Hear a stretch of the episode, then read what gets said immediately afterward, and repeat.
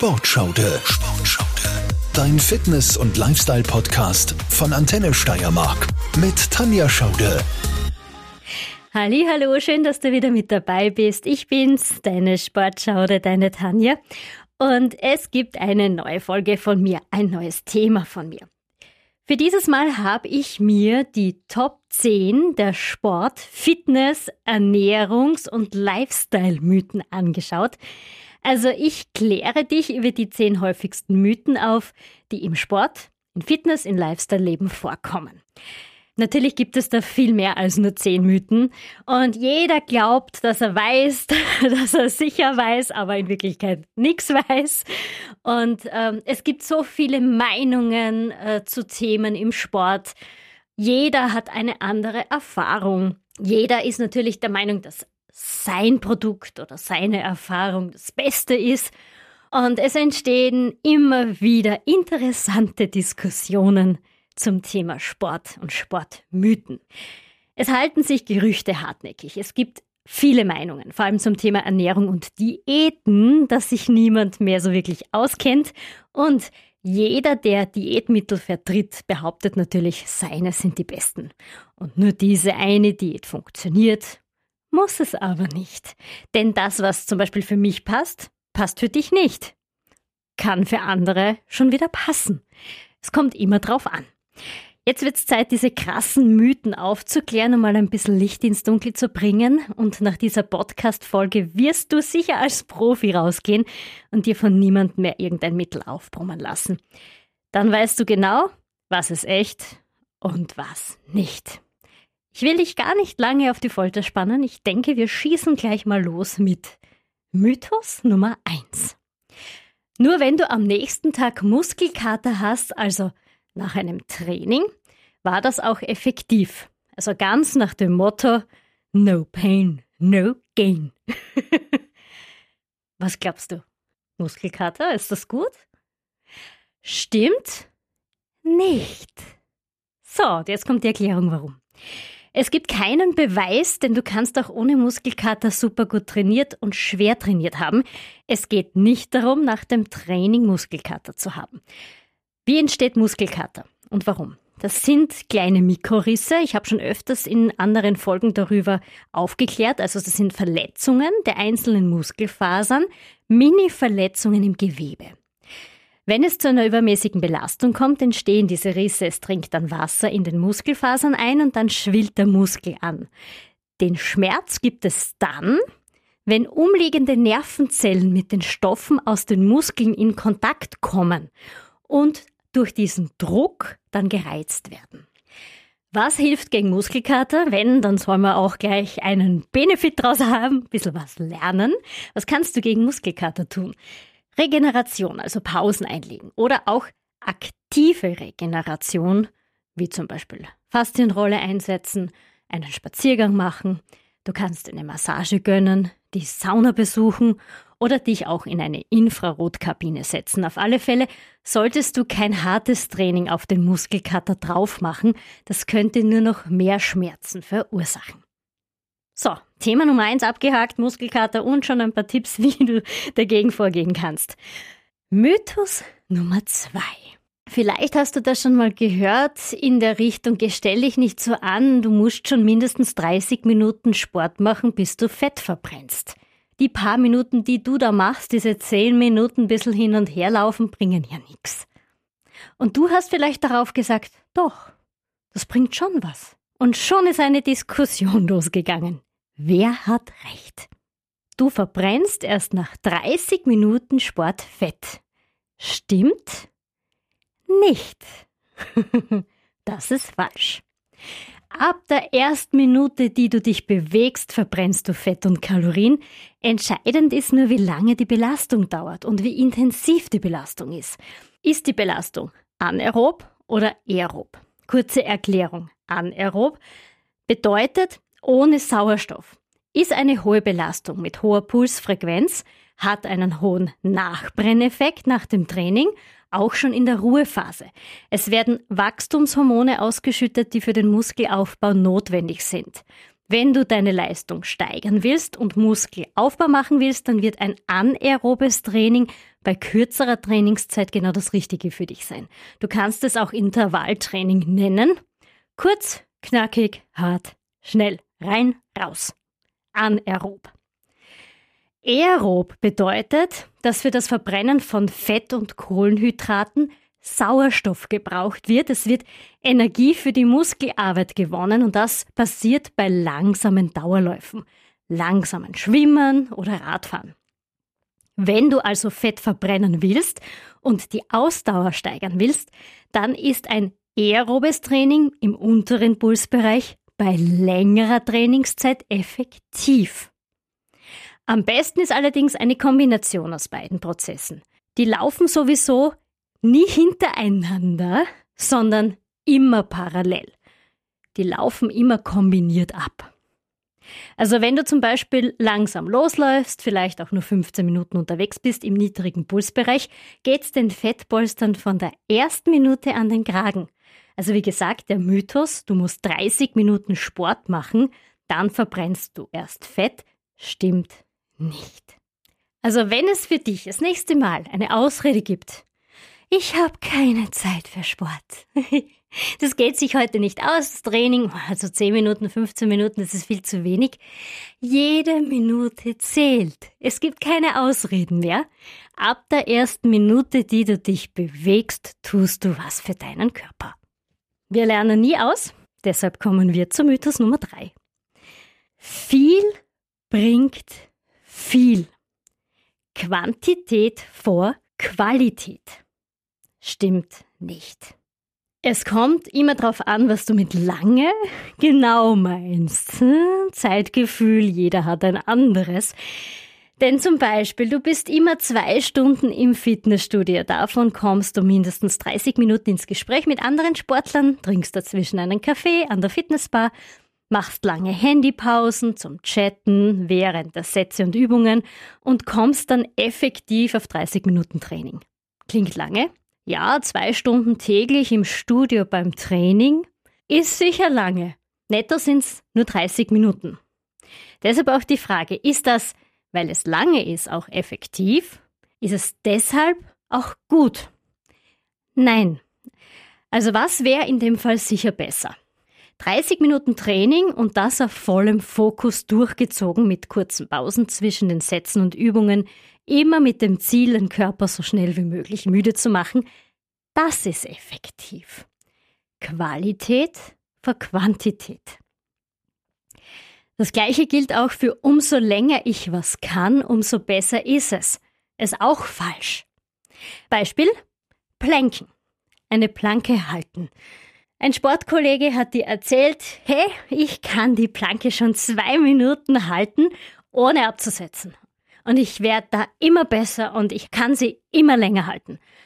Und du denkst dir vielleicht, wow, mega cool. Was hat er jetzt gesagt? Schon zwei Minuten?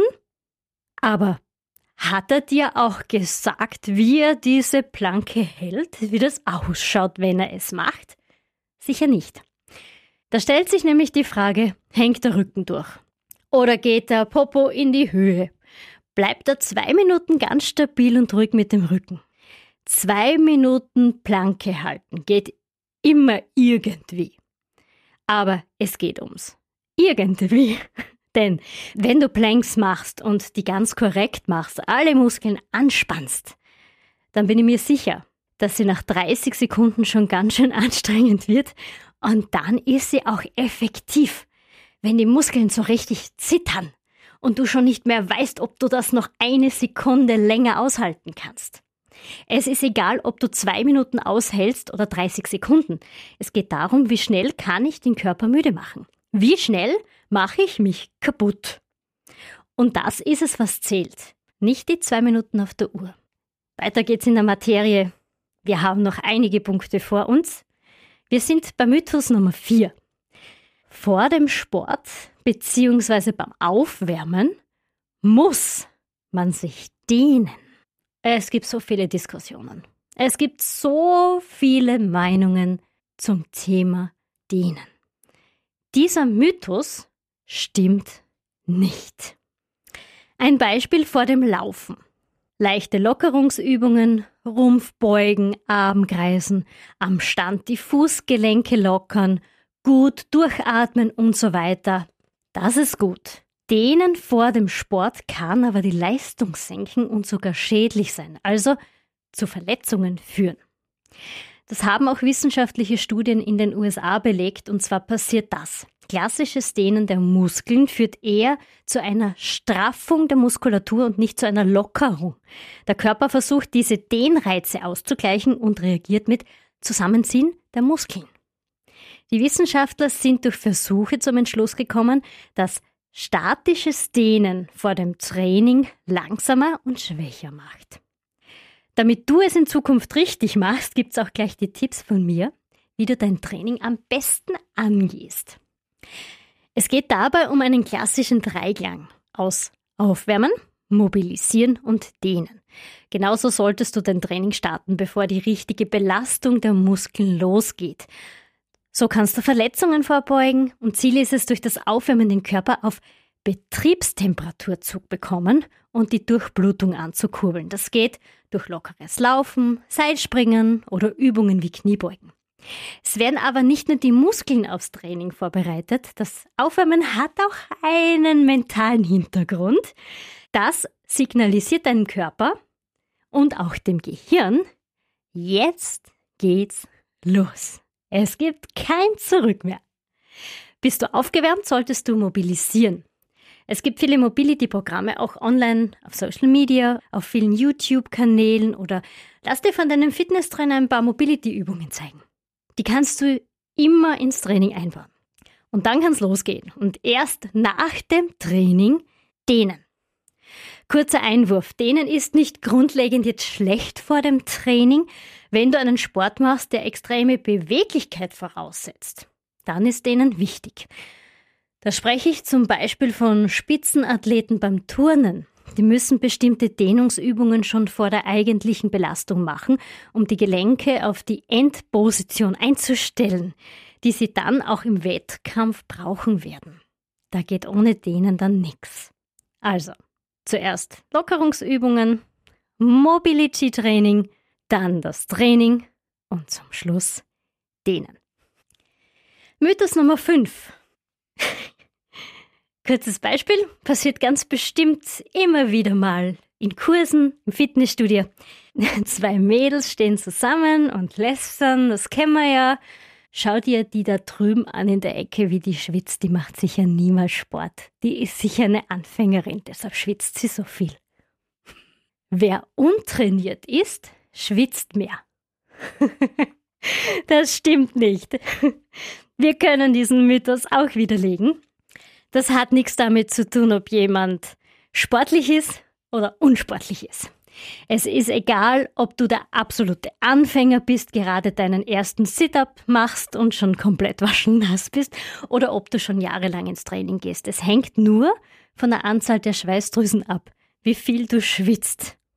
Und ich muss dich leider trösten, du kannst daran nichts ändern, es wird nicht besser werden, du wirst immer gleich viel schwitzen, denn das ist eine genetische Veranlagung.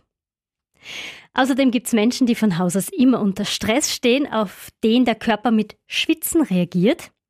Diejenigen, auf die das zutrifft, kann man auch als Power-Typen bezeichnen, denn sie sind auch ohne Sport schnell aufgeregt und schwitzen dadurch auch schneller, unabhängig vom Fitnesslevel.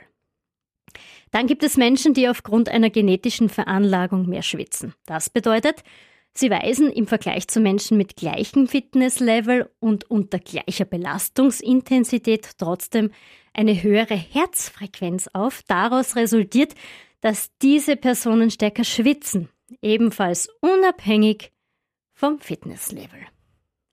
Also solltest du dich das nächste Mal dabei erwischen, jemanden im Fitnessstudio zu beobachten, der schon nach zwei Bewegungen waschelnass ist, dann kannst du dieses Vorurteil schon mal beiseite legen. Denn er schwitzt nicht, weil er nicht sportlich ist, er schwitzt wahrscheinlich, weil es in seinen Genen liegt. Und falls du nicht so viel schwitzt und die Leute zu dir sagen, hey, du hast sicher nicht gescheit trainiert, weil du schwitzt nicht, dann kannst du das genauso widerlegen und sagen, ich schwitze so wenig, weil es in meinen Genen liegt. Mythos Nummer 6. Mit Crunches oder Sit-ups geht's geradewegs zum Sixpack. Nein, wäre das schön. Ein paar Mal Bauchtraining machen und wir alle haben einen Waschbrettbauch wie aus dem Fitness-Hochglanzmagazin. Nein, es tut mir so leid, aber das stimmt nicht. Trainierst du nur und isst du falsch, bleibt's beim Waschbärbauch. Der schnellste Weg zum Sixpack führt entweder geradewegs an die Tankstelle für ein paar Bierchen oder du machst eine Kombi aus Bauchtraining, Ausdauertraining, Krafttraining und stimmst deine Ernährung ab.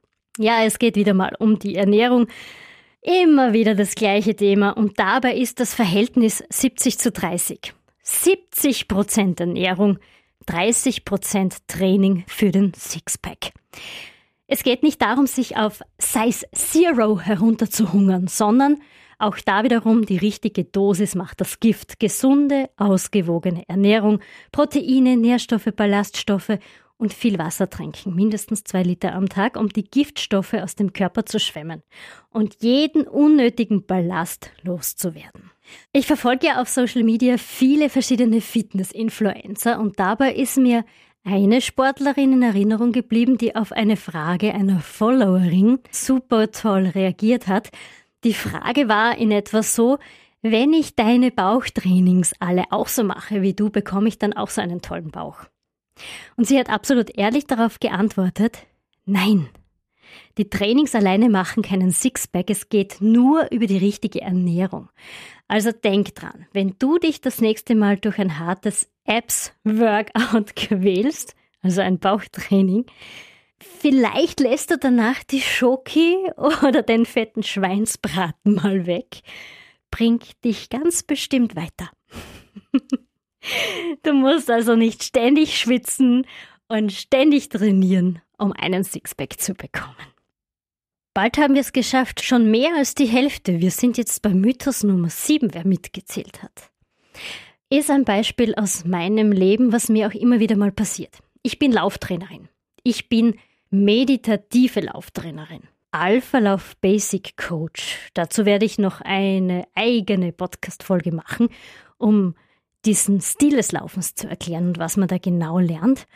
Ich mache Coachings mit Laufanfängern zum Beispiel oder auch natürlich mit Profis, die ein bisschen Unterstützung in der Grundlagenausdauer brauchen. Und ganz häufig werde ich dann bei meinen Alpha-Lauf-Coachings gefragt, darf ich vor oder nach dem Laufen bzw. vor oder nach dem Sport etwas essen? Daraus resultiert der Mythos, wer nach dem Sport nicht isst, nimmt besser ab. Das ist falsch. Zum Glück. Wir müssen nicht hungern. Und was noch dazu kommt, der Mythos kann auch wirklich gefährlich sein. Hm, Daumen nach oben, Vorsicht. Klar, wenn du nüchtern trainierst, zum Beispiel in der Früh vor dem Frühstück, sind die Kohlenhydratspeicher fast leer und der Körper greift die Fettreserven an, um Energie zu gewinnen. Das braucht er fürs Training. Allerdings kommt es dann darauf an, welches Training du machst. 20 bis 30 Minuten langsames, moderates Training geht in Ordnung. Trainierst du aber richtig intensiv, zum Beispiel Intervalle, dann droht eine Unterzuckerung des Körpers und dann geht nichts mehr. Wer also eine lange, harte Einheit vor sich hat, soll mindestens eine halbe Stunde vor dem Training eine Kleinigkeit essen. Zum Beispiel eine Banane oder einen Sportriegel. Und danach ist es auch wichtig, die Speicher wieder aufzufüllen. Klar wird die Fettverbrennung durch Zufuhr von Kohlenhydraten gebremst, aber der Körper braucht Energie zur Regeneration. Also wer abnehmen will, sollte sich die Kalorienbilanz über den Tag anschauen und reduzieren, aber nicht an den Mahlzeiten vor oder nach dem Training sparen. Das ist nicht sinnvoll. Es ist auch der absolut falsche Gedanke, jetzt habe ich Sport gemacht, Jetzt habe ich Kalorien verbrannt, jetzt habe ich mich gequält und bin eine Stunde durch den Wald gerannt und habe 500 Kalorien verbrannt. Und jetzt muss ich wieder was essen und dann habe ich im Endeffekt ja überhaupt nichts gemacht, weil ich habe ja die Kalorien wieder aufgefüllt.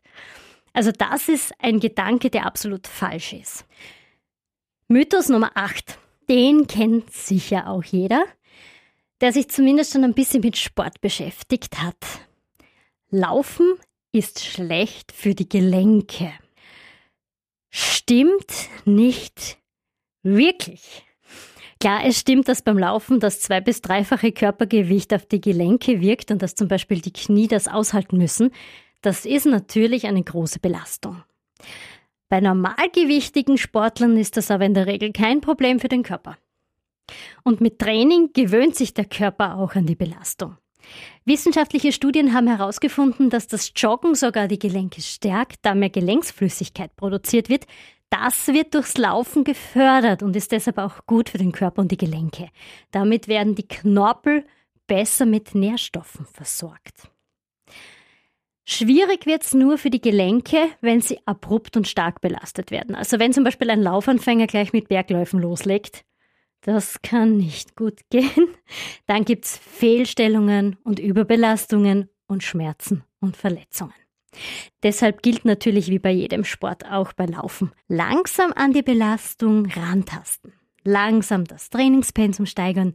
Nicht mit der Tür ins Haus. Also am besten, man hält sich da an einen Trainingsplan auf das Ziel abgestimmt.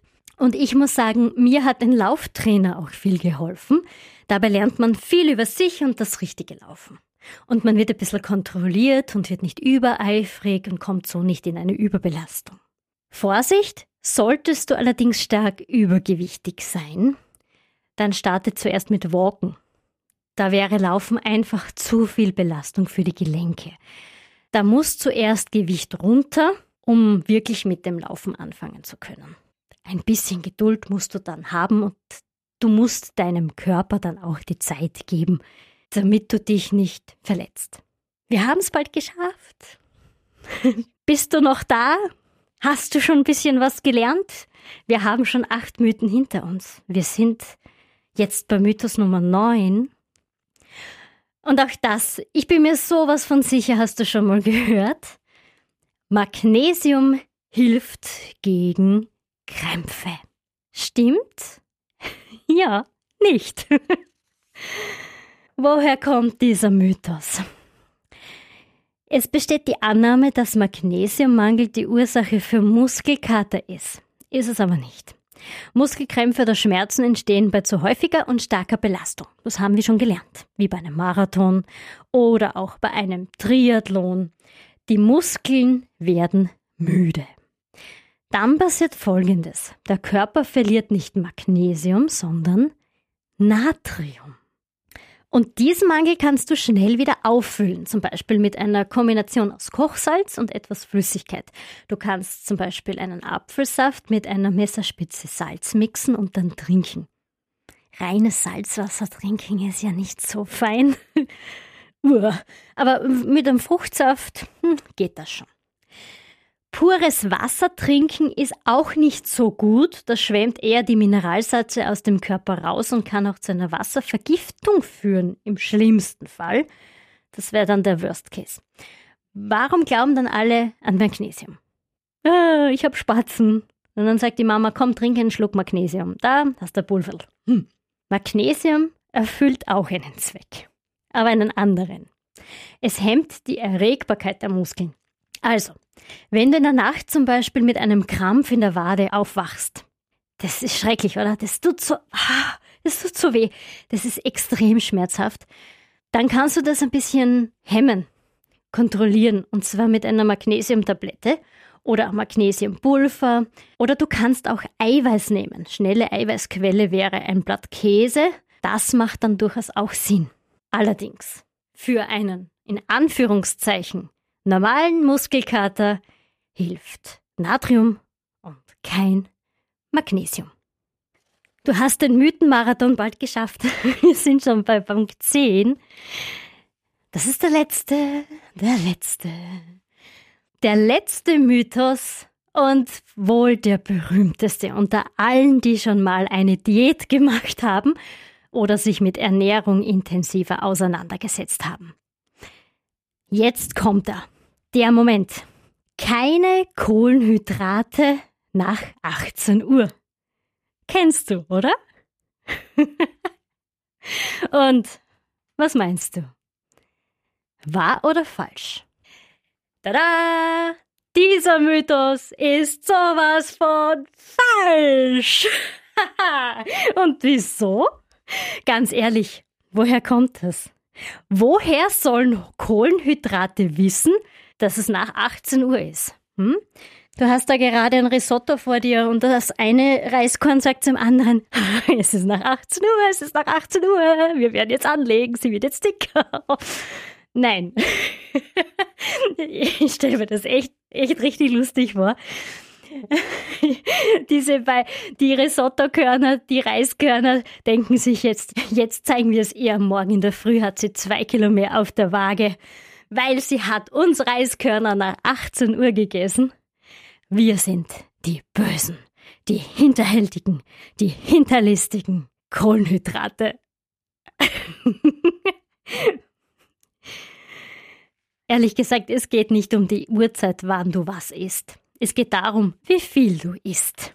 Und natürlich ist es so, wenn du um 18 Uhr noch die volle Ladung reinschmeißt, wirst du wahrscheinlich auch schlechter schlafen, wenn du dann ein, zwei Stunden später schon ins Bett gehst. Also es sind nicht die bösen Kohlenhydrate, die dich da jetzt dick machen. Es ist die Menge, die du isst und die Zusammensetzung. Wie viel Fett ist in der Mahlzeit? Wie viel Zucker? Wichtig ist, Fett zu reduzieren, gesunde Fette einbauen. Viele Ballaststoffe, die machen auch satt. Proteine brauchen wir, um Fett zu verbrennen und Muskeln aufzubauen. Und die Kohlenhydrate brauchen wir für die Leistung, die wir im Sport ja auch bringen wollen. Um es nochmal kurz anzusprechen, ich habe in der Podcast-Folge Nummer 8 zugenommen, nein, Massephase, schon genau erklärt, wie das mit den Kalorien funktioniert. Du kannst dir diese Folge nochmal genau anhören, vielleicht jetzt auch auf Stopp drucken und äh, kurz auf die Folge 8 gehen, dir die Folge anhören zum Thema Kohlenhydrate und Ernährung und dann hier wieder weitermachen, damit du einfach den Zusammenhang verstehst. Also wie gesagt, in meiner Podcast-Folge Nummer 8 ist das gut erklärt. Hör da einfach mal wieder rein. So, kurz zurück zu den Kohlenhydraten, dass ich nicht den Faden verliere. Die sind nicht schlecht und erst recht nicht nach 18 Uhr. Sie sind unsere Freunde. Wir brauchen Kohlenhydrate als Sportler. Aber du kannst auf alle Fälle für ein besseres Wohlbefinden darauf achten, Pausen zwischen den Mahlzeiten einzulegen. Ich zum Beispiel mache schon seit Jahren intuitives Intervallfasten. 16 zu 8. Das ist 8 Stunden Essen, 16 Stunden Pause. Und in den 8 Stunden schaue ich genau auf die Kalorienzufuhr drei Mahlzeiten, viel trinken und unbedingt hungern vermeiden. Alles mit Maß und Ziel und langsam. Abnehmen ist sowieso ein Langzeitprojekt, hm, ein Marathon. Das ist kein Sprint. Du hast die 10 Kilo, die du zugenommen hast, nicht in einem Tag zugenommen, sondern vermutlich über viele Monate. Und genau die Zeit brauchst du auch, um wieder das Gewicht loszuwerden. Und du hast vielleicht auch schon durch meinen Podcast gelernt, es geht um Fett verlieren, nicht um die Kilos auf der Waage. Und noch was, Finger weg von irgendwelchen Diätshakes. Die bringen vielleicht auf die schnelle zwei bis drei Kilo runter auf der Waage. Ja, durchaus. Allerdings, sobald du wieder normal zu essen anfängst, hast du die zwei Kilo wieder drauf. Und wenn du Pech hast, dann schlägt der Jojo-Effekt zu. Und der ist wirklich fies. Die Kohlenhydrate sind nicht fies, aber der Jojo-Effekt, der ist fies. Den wollen wir nicht haben. Und dann hast du vielleicht sogar drei oder vier Kilo mehr auf der Waage. Immer dran denken, und ich werde es auch immer wieder predigen, weil es so wichtig ist. Ausgewogen ernähren, Fette reduzieren, gesunde Fette dafür einsetzen. Das sind zum Beispiel Nüsse.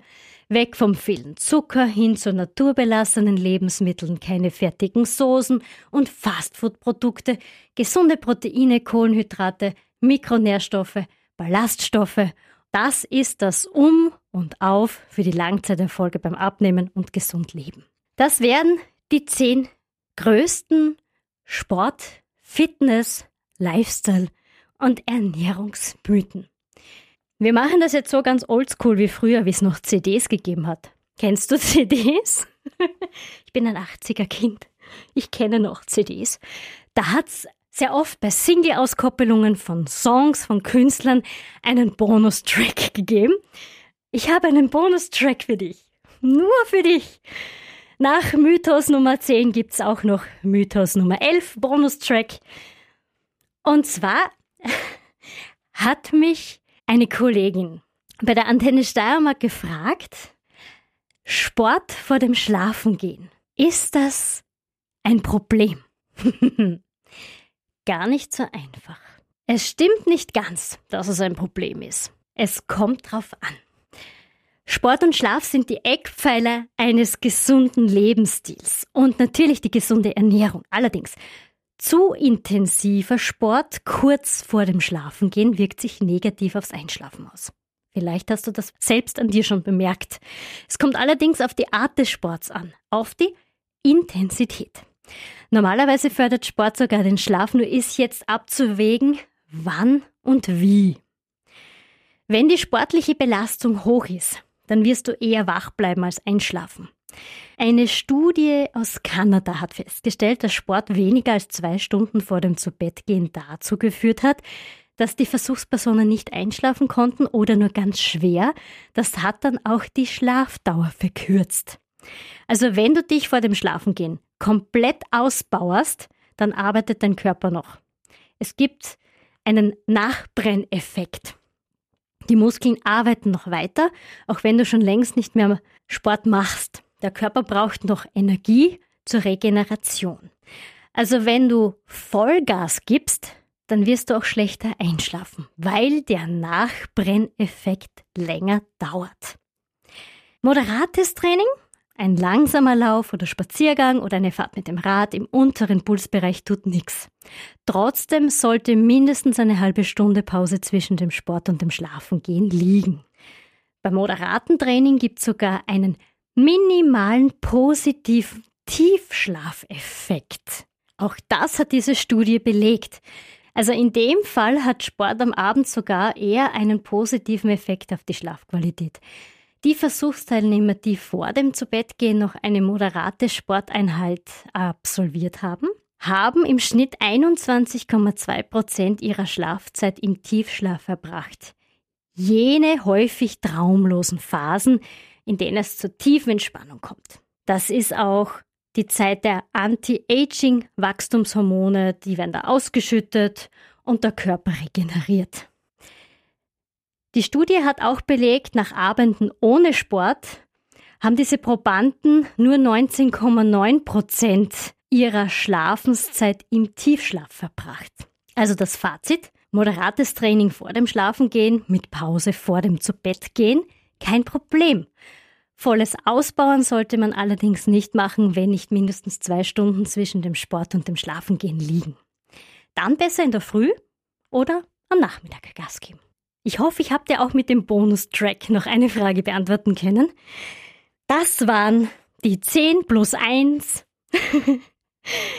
größten Sport, Fitness, Lifestyle und Ernährungsmythen.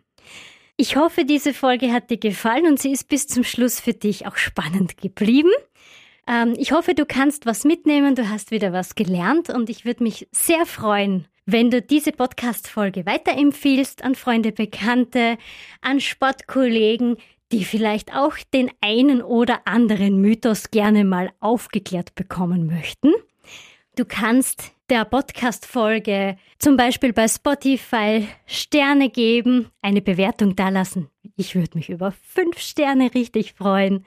Du kannst sehr gerne auch Kommentare schreiben, dalassen, mich kontaktieren auf Instagram unter Tanja Anderlein Sportschaude oder natürlich über Antenne Steiermark, über die Homepage. Auch da kannst du den Podcast jederzeit kostenlos und gratis hören. Den Podcast gibt's unter anderem bei vielen ausgewählten Streamingdiensten, wie zum Beispiel Apple Podcast oder auch Spotify. Ich bin für jede Reaktion für jede Bewertung, für jedes Kommentar, für jeden Like. Sehr dankbar. Über Reichweite kann ich auch so viele Menschen wie möglich erreichen, die vielleicht auch Hilfe brauchen, die sich für Sport interessieren, vielleicht Sportanfänger, die Fragen haben. Fragen, die ich beantworten kann und die ich auch sehr gerne beantworte. Und über die Homepage antenne.at kannst du auch sehr gerne eine Frage dalassen. Da gibt es bei der Rubrik Sportschaude auch ein eigenes Kommentarfeld, wo du mir sehr gerne eine Nachricht schicken kannst, wo du auch sehr gerne Fragen dalassen kannst, die ich gerne in einer der nächsten Podcast-Folgen beantworte. Damit bin ich raus. Ich wünsche dir noch einen wunderschönen Tag, was auch immer du jetzt machst. Vielleicht gehst du jetzt gleich raus zur Nachbarin und erzählst dir von den Sportmythen.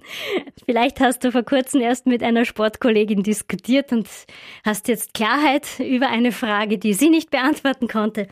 Ich würde mich freuen, wenn du das nächste Mal wieder dabei bist bei meiner neuen Podcast-Folge. Wir hören uns wieder und äh, bis dahin wünsche ich dir ganz viel Freude am Sport, viel Gesundheit, viel Glück. Deine Sportschaude, deine Tanja. Tschüssi, Baba.